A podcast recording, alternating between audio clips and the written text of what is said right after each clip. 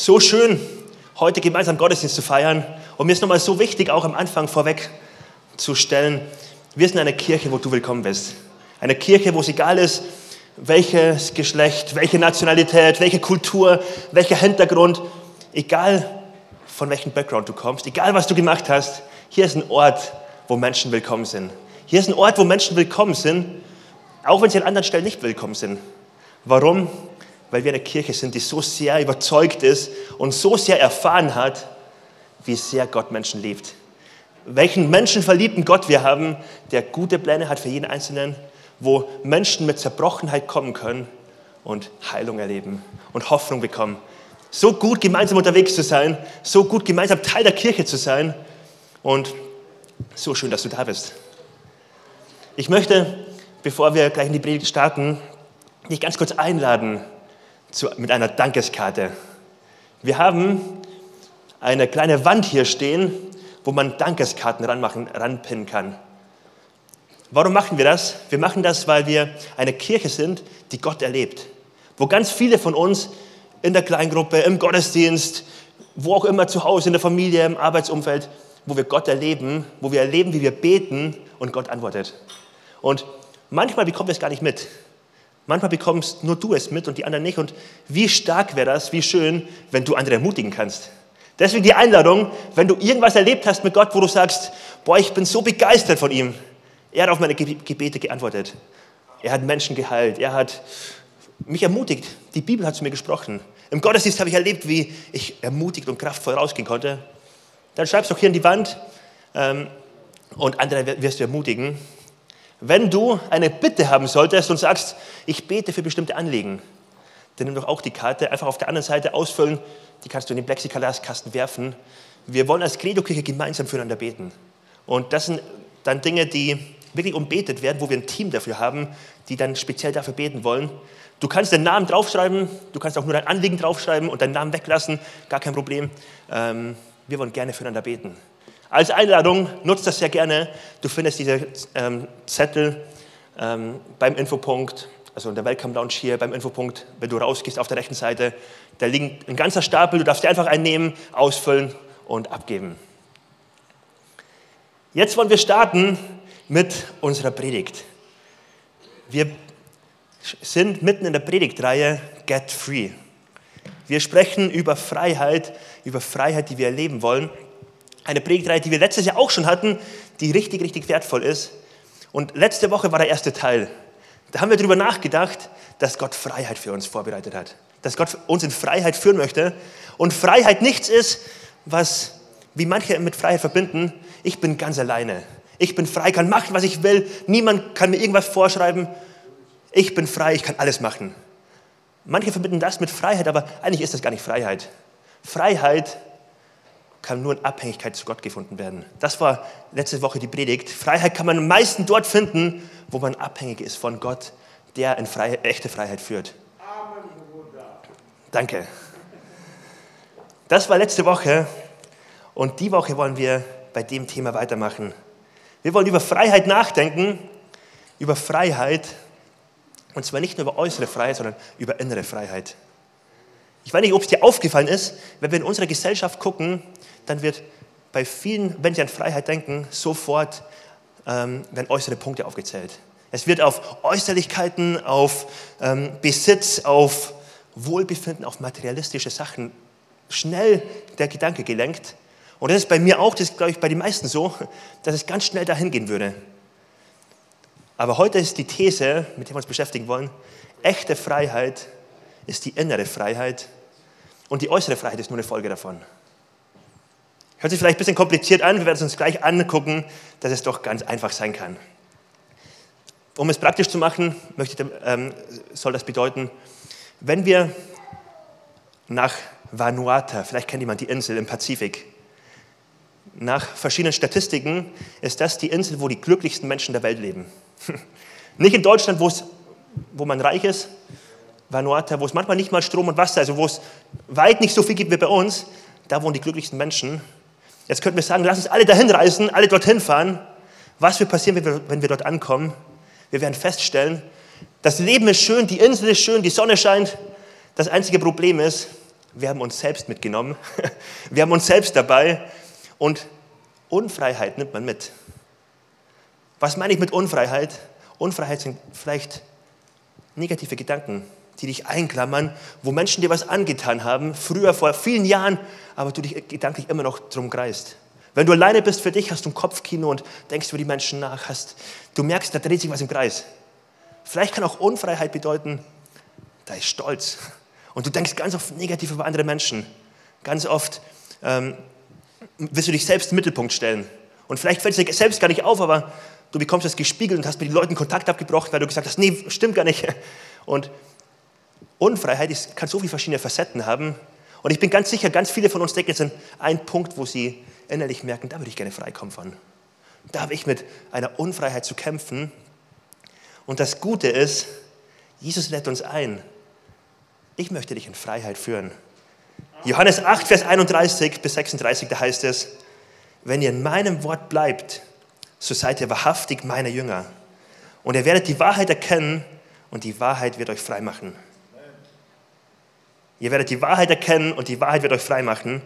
Und dann antworteten die Juden, die bei ihm standen, wir sind Abrahams Nachkommen und sind niemanden, niemandes Knecht gewesen. Wie kannst du das sagen?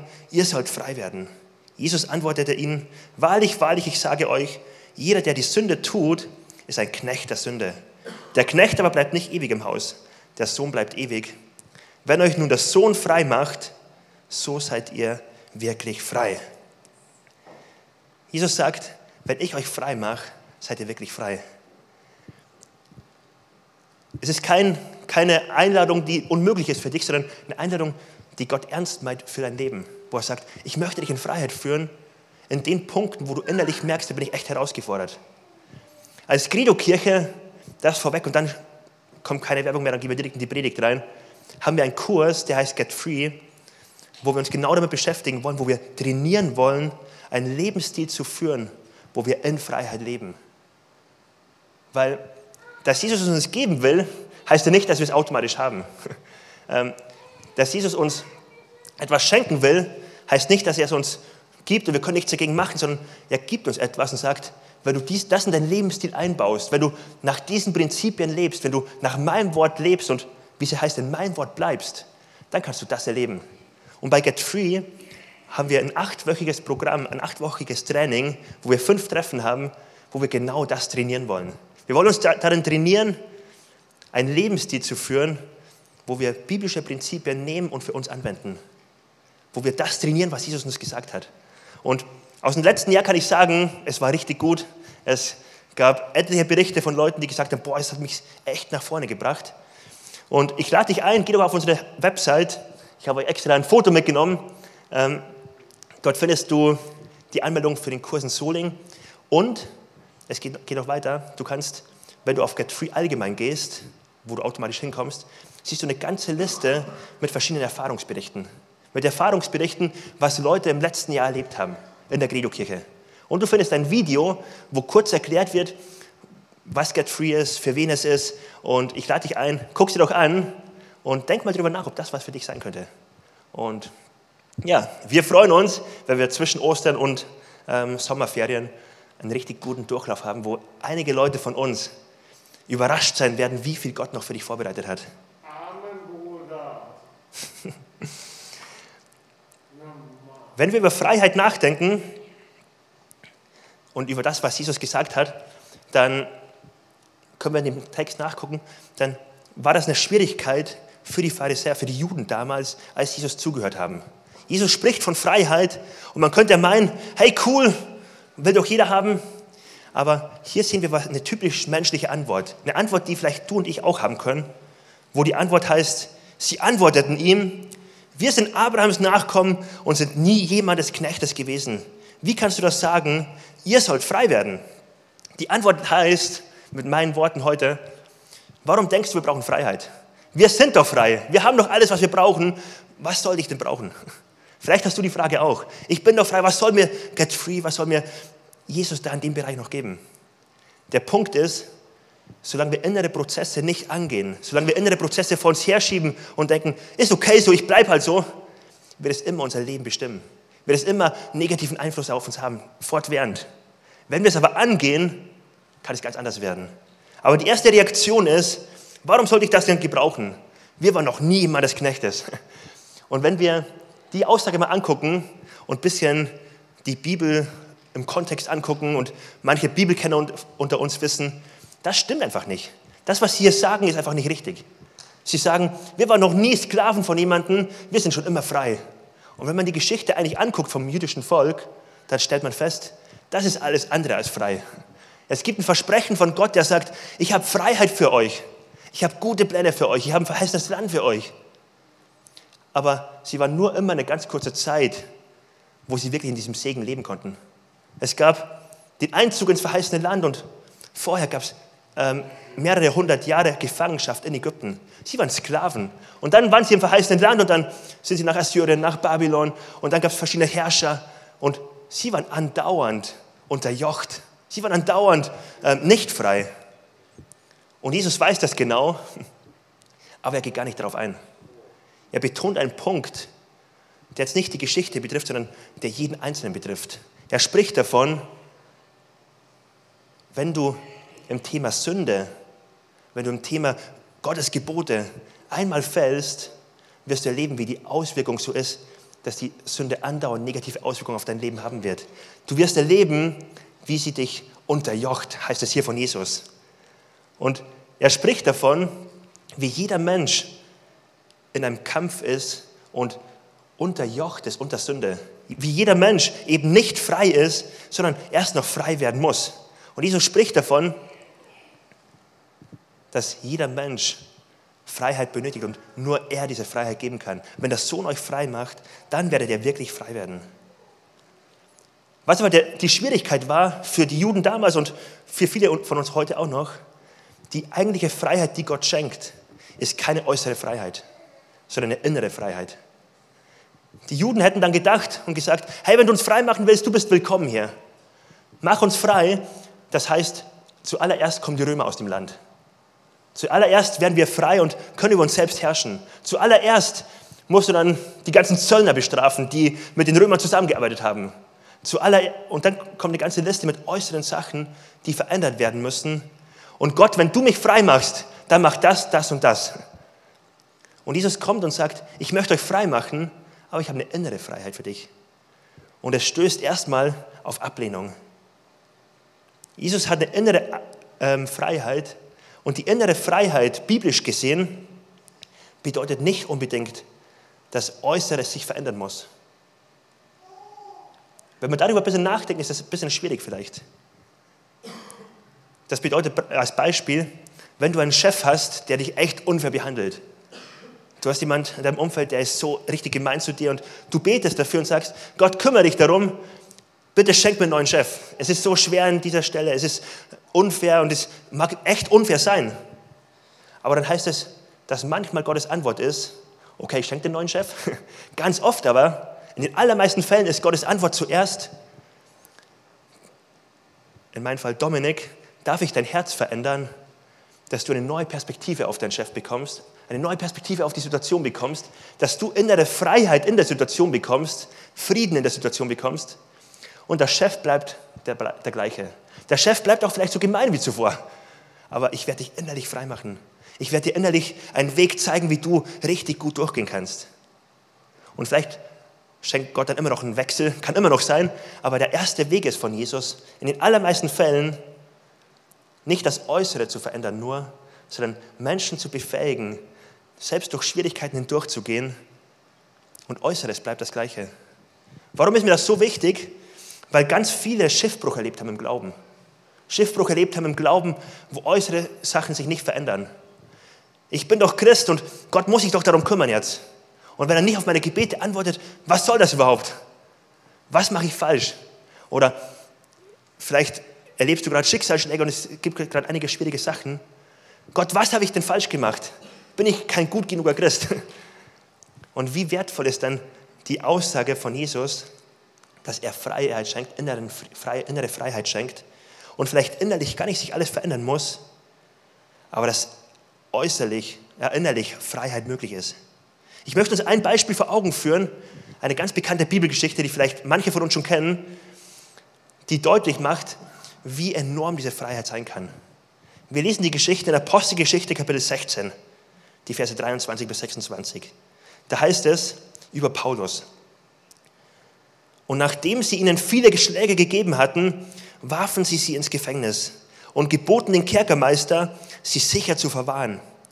Dieser warf sie auf solchen Befehl hin ins innere Gefängnis und schloss ihre Füße in den Stock ein. Um Mitternacht aber betete Paulus und Silas und sie lobten Gott mit Gesang und die Gefangenen hörten ihnen zu. Dann entstand plötzlich ein großes Erdbeben, sodass die Grundfeste des Gefängnisses erschüttert wurden und sogleich öffneten sich alle Türen und die Fesseln aller wurden gelöst. Lass uns das mal ein bisschen die Geschichte vor Augen führen. So als wärst du jetzt Teil der Geschichte und könntest das wie ein Film angucken. Da ist Paulus und Silas und sie sind in einer richtig schlechten Situation. Sie haben keine schlechte Motivation gehabt, sie haben nichts falsch gemacht.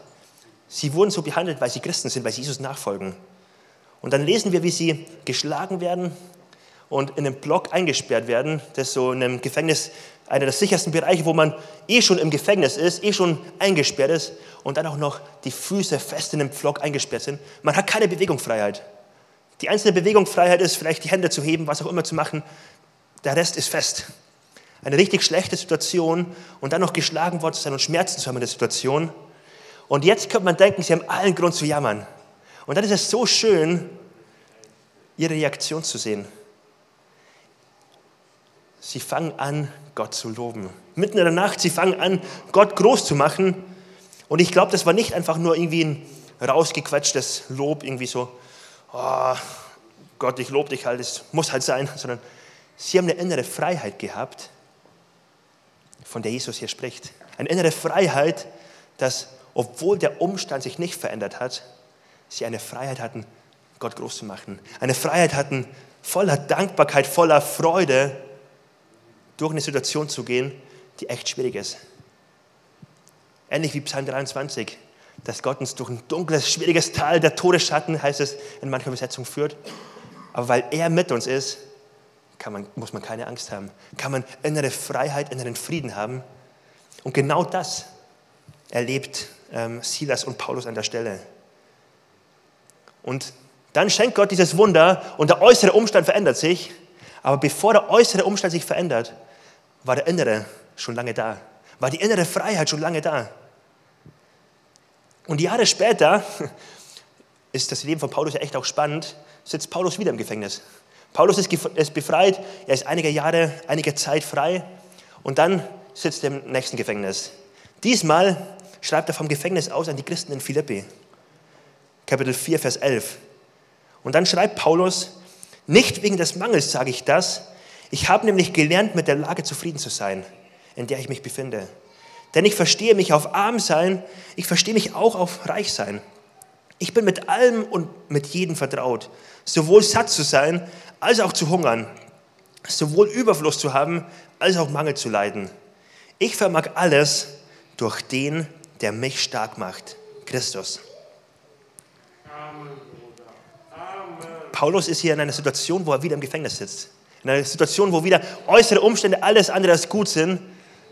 Und er schreibt davon, dass er gelernt hat, in guten und in schlechten Zeiten, in richtigen großen Herausforderungen, eine innere Freiheit zu haben, eine innere Freude zu haben, die unabhängig ist von Umständen. Das griechische Wort hier, was zufrieden übersetzt wird in Deutsch, könnte auch mit autark übersetzt werden. Es heißt autark. Es meint, man ist unabhängig von äußeren Umständen. Im Beispiel bedeutet das, dass wir alle gemerkt haben, wie abhängig wir sind, die meisten von uns. Wir haben festgestellt, wir haben nichts falsch gemacht, die meisten von uns haben nichts falsch gemacht, aber der Gaspreis und die Energiepreise haben sich unglaublich erhöht. Da kann niemand von uns etwas dafür. Aber wir sind nicht unabhängig von dieser Welt. Wir sind nicht unabhängig von einem Krieg, der stattfindet. Und obwohl wir eigentlich nichts damit zu tun haben, haben wir doch sehr viel damit zu tun. Wir haben festgestellt, wir sind nicht autark. Und dann gab es Menschen unter uns, die haben ein kleines Häuschen, die haben vielleicht eine Solarstromanlage, vielleicht ihr eigenes E-Auto, die haben alles, was sie brauchen, die sind autark. Und die können auf die Gaspreise gucken und die lächeln und die sagen, oh, das ist ja ganz schön doof. und gleichzeitig sind sie überhaupt nicht berührt davon, weil sie sind autark. Ist das nicht verrückt, autark zu sein in so einer Zeit, wo Schwierigkeiten um uns sind, wo Probleme um uns sind? Und dann autark zu sein im Gaspreis? Wie, autark wär, wie gut wäre es, autark zu sein, wenn Schwierigkeiten, ein negatives Wort, wenn du autark wärst? Und das, was Paulus hier sagt, ist, er ist autark von äußeren Umständen. Mit anderen Worten, Paulus sagt, ich lasse mich nicht von meinen Umständen manipulieren. Ich bin zwar nicht äußerlich frei, aber ich werde mir meine innere Freiheit nicht nehmen lassen. Ich bin frei und niemand kann mir diese Freiheit nehmen, denn in Christus habe ich wahre Freiheit gefunden. In Christus habe ich etwas gefunden, was nicht auszutauschen, nicht abzuwägen wäre mit dem, was äußerlich mir was geben könnte. Und selbst in der größten Schwierigkeit spricht Paulus davon. Vielleicht geht es dir wie mir, du fragst dich, ich möchte das auch, aber wie kann ich das haben? Ich habe eine, vor kurzem etwas gehört, da heißt es, Prediger sind richtig gemein, wenn sie von der Schönheit sprechen, was Gott anbietet, aber nicht den Weg dorthin erklären. Es wäre richtig gemein zu sprechen davon, es gibt diese Freiheit und Gott will sie für dich. Aber wie kann ich sie haben? Get free. Nee, Spaß.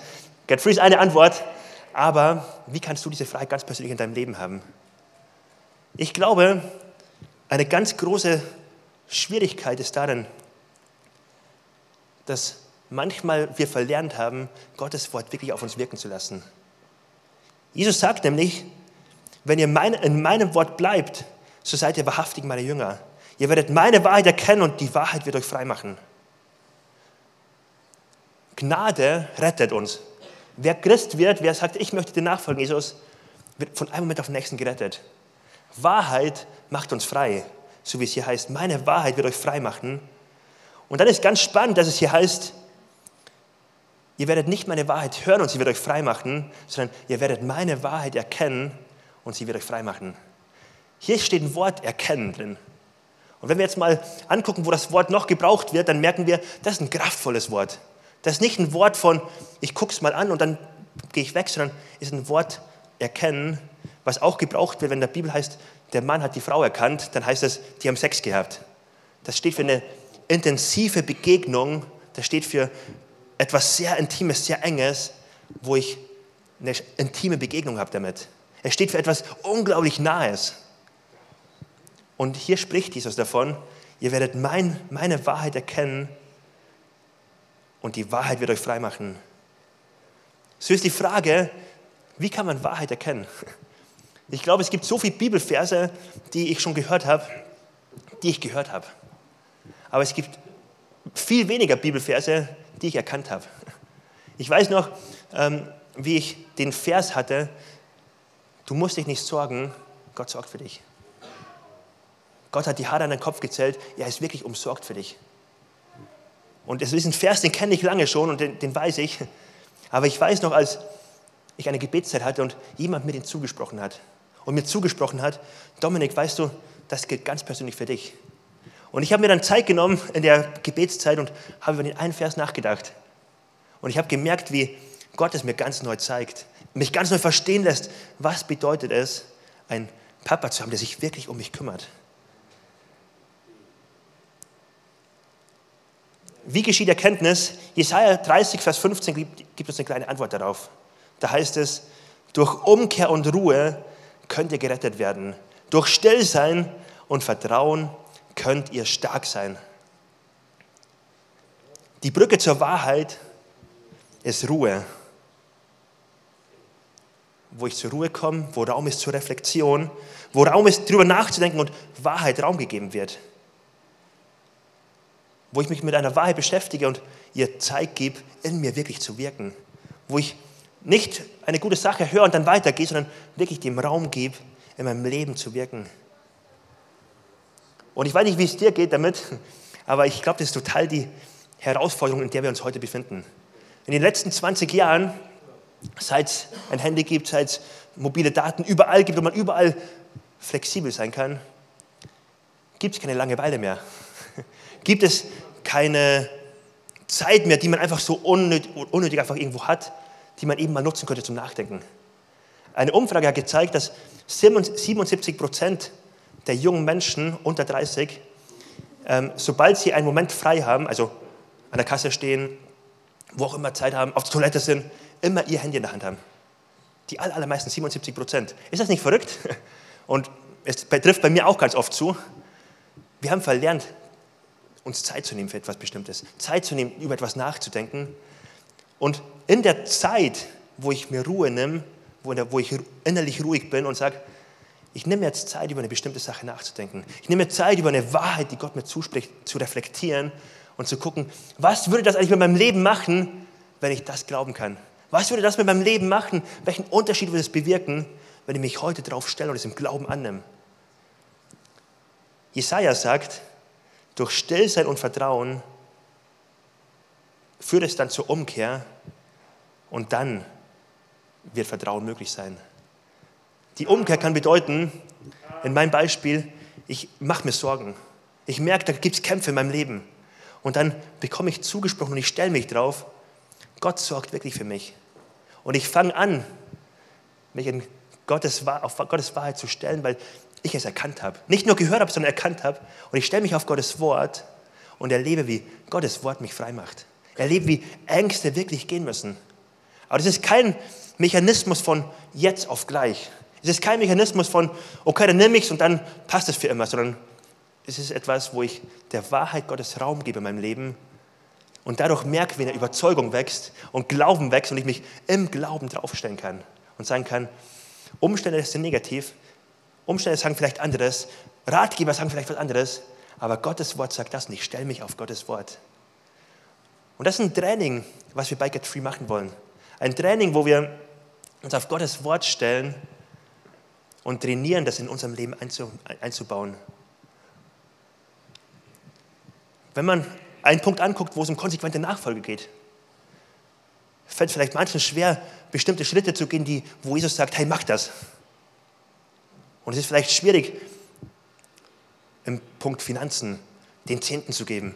Es ist vielleicht schwierig, im Punkt Zeitgestaltung den Sabbat einzuhalten, einen Tag Ruhepause zu machen. Und es sind Aussagen, die Jesus trifft, wo er nicht sagt, wäre schön, wenn, sondern wo er sagt, mach das unbedingt. Das ist wichtig. Dort, wo ich aber der Wahrheit Raum gebe, muss ich nicht Sachen umsetzen, die ich eh gar nicht glaube, sondern ich merke, wie eine Überzeugung in mir wächst, wie der Heilige Geist in mir eine Überzeugung wachsen lässt und die Wahrheit mich frei macht. Die Wahrheit mich frei macht von der Lüge, dass ich von meinen Finanzen abhängig bin von der Angst, zu kurz zu kommen und deswegen muss ich alle Finanzen für mich behalten und ich darf anfangen zu geben. Und ich merke, wie Gottes Wort in mir arbeitet, wenn ich mich darauf stelle. Wie ich mutige Schritte gehen kann, weil ich Gott ehren möchte, obwohl sie mich so viel kosten. Es kommt nicht von irgendwoher, sondern ich glaube, die Einladung ist heute, lass uns Gottes Wort Raum geben. Es ist so wertvoll, was Gott dir und mir zuspricht. Es ist so wertvoll, dass Gott dir und mir zuspricht, ich bin der Gott, der dich sieht. Ich bin der Gott, der dich nicht alleine lässt. Ich bin der Gott, der mit dir und für dich ist.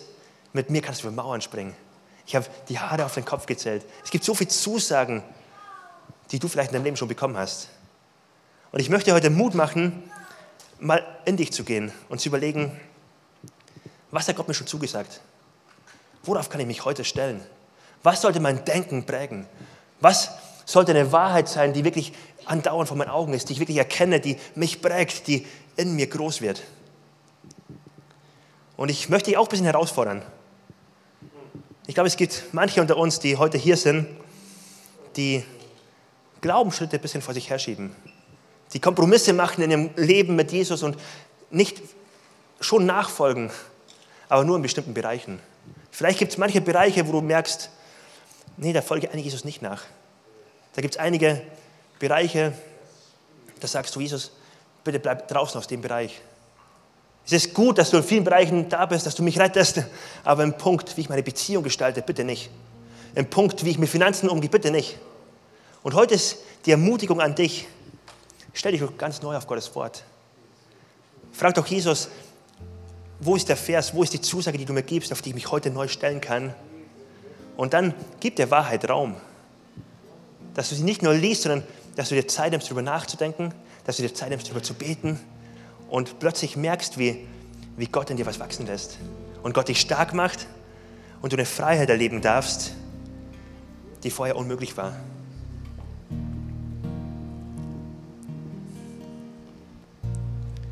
Ich lade uns ein, gemeinsam aufzustehen.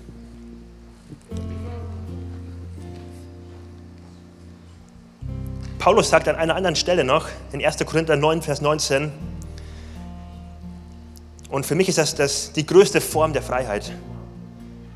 Paulus schreibt, denn obwohl ich allen gegenüber frei bin, habe ich mich allen zum Sklaven gemacht, damit ich so viele wie möglich gewinne.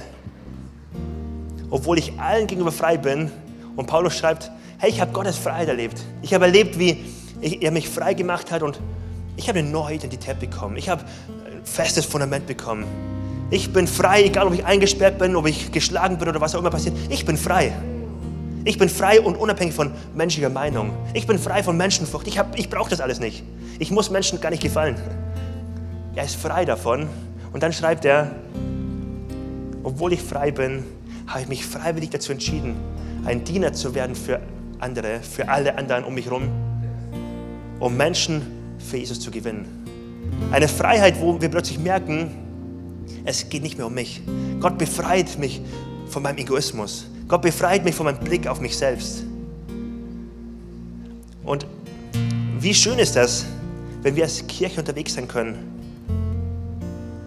und Beziehungen, die Beziehung mit Gott nicht geprägt ist von einem Leistungsdruck, nicht von einem negativen Druck oder von einer Unsicherheit, sondern geprägt ist von einer Leidenschaft für ihn. Geprägt ist von einem Bewusstsein, ich bin sicher bei ihm. Geprägt ist von einem Bewusstsein, Gott ist für mich. Weil Gott Freiheit schenkt. Wie wertvoll wäre das, wenn die Beziehung zu dir selbst und zu uns selbst geprägt ist von einer gesunden Identität, wo du dir vergeben kannst, wo du in den Spiegel gucken kannst und dich selbst annehmen kannst, wo du dich selbst richtig gern haben kannst mit allen Macken, mit allen Fehlern, mit allem, was nicht gut läuft, dich annehmen kannst, weil Gott dich annimmt. Wenn Gott dich frei macht. Wie wertvoll wäre es, wenn du in Beziehung mit Menschen frei sein kannst. Menschen vergeben kannst. Wie schön wäre es, wenn du frei sein kannst, dass wenn andere lachen, du nicht automatisch auf dich selbst gucken musst und sagen musst, was habe ich falsch gemacht? Warum lachen die mich aus? Sondern wenn du frei bist davon und auch über dich selbst lachen könntest. Wie schön wäre es, wenn du frei wärst, dich nicht in den Mittelpunkt stellen müsstest, sondern wie Paulus sagen könntest, ich bin frei, freiwillig allen Sklaven geworden, weil es geht um Jesus, es geht nicht um mich. Es geht um Jesus und er soll im Mittelpunkt stehen. Und Jesus gibt das Versprechen, wer diese Haltung von Paulus einnimmt, ich stelle Jesus in den Mittelpunkt. Und Jesus sagt, wer das Reich Gottes in den Mittelpunkt stellt, der wird erleben, wie Gott sich um ihn, um andere Bereiche sorgt. Wie wertvoll ist das Versprechen? Ich lade dich heute ein. Lass uns dem Wort Gottes Raum geben. Lass uns den Versprechen, den Zusagen vor Gott Raum geben. Er ist ein Gott, der uns in Freiheit führt. Und ihr werdet die Wahrheit erkennen und die Wahrheit wird euch frei machen.